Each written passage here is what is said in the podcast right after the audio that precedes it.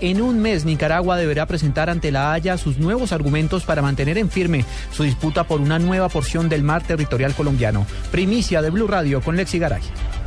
Juan Camilo Blue Radio tuvo acceso a un documento de la Corte Internacional de Justicia en el que extiende hasta el 19 de enero próximo el plazo límite para que el gobierno de Daniel Ortega presente su posición frente a la solicitud que hizo Colombia en agosto pasado, con miras a que el Tribunal de la Haya se declare sin competencia en la segunda demanda con la que Nicaragua pretende expandir sus dominios hasta cercanías de la costa de Cartagena, mediante la ampliación de la plataforma continental extendida más allá de 200 millas náuticas. De acuerdo al texto, en esa fecha el país centroamericano deberá entregar por escrito sus observaciones y también sus objeciones respecto a la solicitud de Colombia. La fecha inicial para este procedimiento estaba fijada para el 3 de octubre. Sin embargo, ante las excepciones preliminares que radicó nuestro país, la Haya debió modificar el calendario y postergar la fecha. De acuerdo a los insumos que entregue Nicaragua, la Corte definirá los pasos a seguir. Lexi Garay Álvarez, Blue Radio.